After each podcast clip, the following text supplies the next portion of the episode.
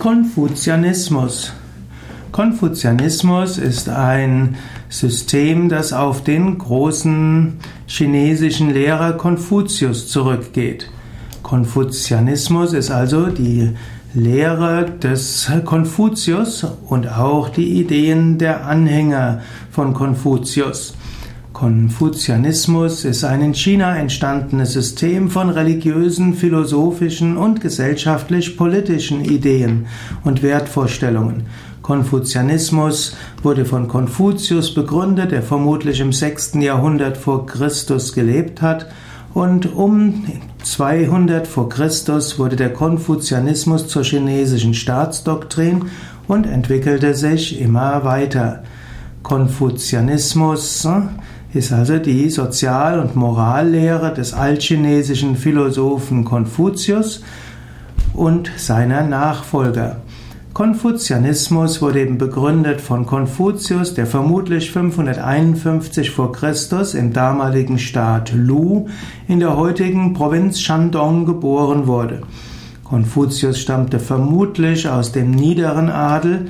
Schon in jüngeren Jahren wurde er Verwaltungsbeamter und, aber er konnte nie an einem Ort länger bleiben, weil er öfters in Konflikt kam mit dem örtlichen Fürst. So ging er zu verschiedenen Fürstenhöfen und wurde dort als Ratgeber in philosophischen und rituellen Fragen tätig. Seine Wanderjahre, in denen er Schüler um sich sammelte, waren dann auch die Hauptzeit seiner Lehrtätigkeit. Als er dann zurückgekehrt war nach Lu, gründete Konfuzius eine Schule, man könnte sagen die erste Schule des Konfuzianismus, und dort vermittelte er seine Lehren und Einsichten, die er aus dem Studium alter Überlieferungen gewonnen hatte und eben auch als Ratgeber äh, gewonnen hatte. Konfuzius starb vermutlich 479 vor Christus. Seine Lehren wurden weitergegeben im sogenannten Buch der Gespräche im Lunyu. Und Konfuzius sammel, selbst sammelte und bewahrte älteste Schriftzeugnisse seiner Zeit. Es gibt die fünf kanonischen Bücher, die sogenannten Klassiker des Konfuzianismus, und diese sind ganz auf Konfuzius zurückzuführen. Besonders bekannt ist das Buch der Wandlungen, auch Yi Jing genannt, Y-I, neues Wort, J-I-N-G. Es gibt auch das Buch der Lieder, das Buch der Urkunden, das Buch der Riten und schließlich das Annalenbuch des Staates Lu. Die konfuzianische Philosophie, die Philosophie des Konfuzianismus, ist eine Art konservative Staats- und Sittenlehre. Der Konfuzianismus betont, dass es eine individuelle und kollektive Harmonie geben sollte durch die moralische Vervollkommnung des Einzelnen. Der Konfuzianismus betont, dass der Staat eine wichtige Aufgabe hat. Der Staat hat die Aufgabe, das Wohlergehen seiner Bürger sicherzustellen. Und der Einzelne hat als Aufgabe, Kardinaltugenden zu kultivieren. Und die Kardinaltugenden des Konfuzianismus sind Menschlichkeit, Schicklichkeit, Rechtschaffenheit, Weisheit und Treue. Diese fünf Kardinaltugenden sollen in allen fünf zwischenmenschlichen Beziehungen entwickelt werden. Und zwar in den Beziehungen der Kinder zu den Eltern, der Beziehungen zwischen den Herrschenden und den Regierten, die Beziehungen zu Geschwistern, zu Eheleuten und zu Freunden. Konfuzianismus ist insbesondere eine Beziehungsethik und eine Beziehungsreligion. Der Einzelne soll sich zwar vervollkommnen, aber all diese Vervollkommnungen des Einzelnen sind in Bezug zu anderen.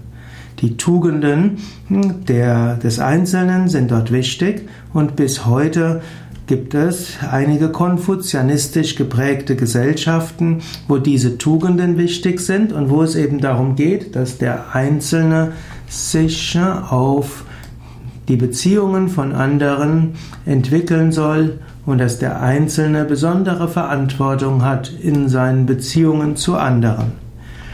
Konfuzianismus hat natürlich nicht selbst, hat nicht aufgehört mit Konfuzius. Vielmehr hat der Konfuzianismus sich auch weiterentwickelt.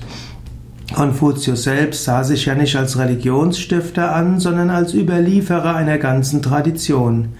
Ihm ging es darum, dass die alte soziale Ordnung, die er vermutlich ziemlich verklärt hat, wieder ins praktische Leben ging. So wurde, ihm ging es vor allen Dingen, dass der Mensch in der sozialen Ordnung verankert ist und dass auch die Herrschenden so regieren, dass es für die Menschen gut ist. Später, hm, ab 200 vor Christus, wurde der Konfuzianismus zum Staatskult und er war eng mit dem Himmelskult verbunden. An der Spitze des Staates stand dann der Kaiser, seine höchsten Beamten. Und zur wichtigsten religiösen Praxis wurde dann der Ahnenkult und dieser wurde nicht durch Priester vollzogen, sondern eben durch Staatsbeamte und Familienoberhäupter. Es gab mehrere historische Richtungen des Konfuzianismus. Das eine ist der sogenannte klassische Konfuzianismus. Dieser wurde von mehreren Nachfolgern des Konfuzius beeinflusst. Dazu gehört Meng Zi, M-E-N-G, neues Wort Z-I, und auch Xun Zi, X-U-N, neues Wort Z-I. Diese gelten als die bedeutendsten Nachfolger des Konfuzianismus. Sie definierten vor allem die, die Begriffe des Konfuzianismus. Sie sprachen von der moralischen Ordnung des Himmels und der Welt, dann auch die Ordnung als Grundlage der Gesellschaft. In der Han-Zeit wurde eben der Konfuzianismus zur Staatsdoktrin erhoben. Han-Zeit war vom 2. Jahrhundert vor Christus bis 3. Jahrhundert nach Christus.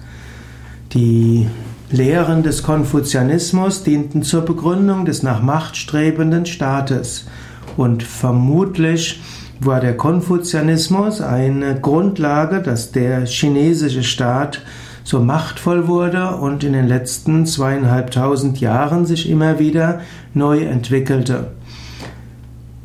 Im es entstand auch äh, dann die religiöse Verehrung des Konfuzius. Seit dem 6. Jahrhundert nach Christus gibt es Konfuzius-Tempel.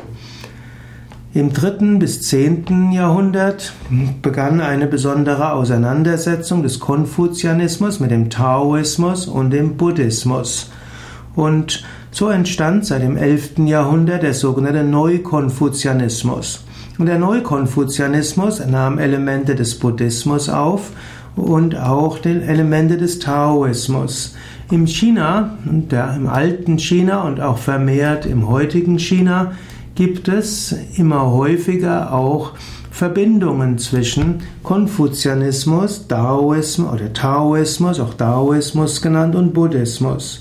Man kann sagen, dass äh, viele Chinesen alle drei Richtungen gefolgt sind. Es gibt die Aussage, dass äh, im Umgang mit anderen Menschen sollte man den Lehren des Konfuzius folgen. Hier ist also Konfuzianismus besonders wichtig. Im Umgang mit der Natur, im Spirit, im Umgang mit äh, Pflanzen, für mystische Erfahrungen, dafür ist der Taoismus wichtig auch für Gesundheit und vieles andere. Und gerade im letzten Lebensabschnitt und auch für die Meditation selbst ist der Buddhismus wichtig. Die Vorstellung, dass jemand nur eine Religion haben kann, ist eine, die auf die monotheistischen Religionen Christentum, Judentum und Islam beschränkt ist. Auf der ganzen Welt ansonsten ist es durchaus üblich, dass Menschen verschiedenen Religionen und spirituellen Systemen parallel folgen. Heute kann man sagen, dass es seit dem Ende der 80er Jahre eine Renaissance des Konfuzianismus gibt. Gerade in Taiwan sind des Konfuzianismus Teil der staatlichen Ideologie und auch im modernen großen China ist Konfuzianismus wieder populärer.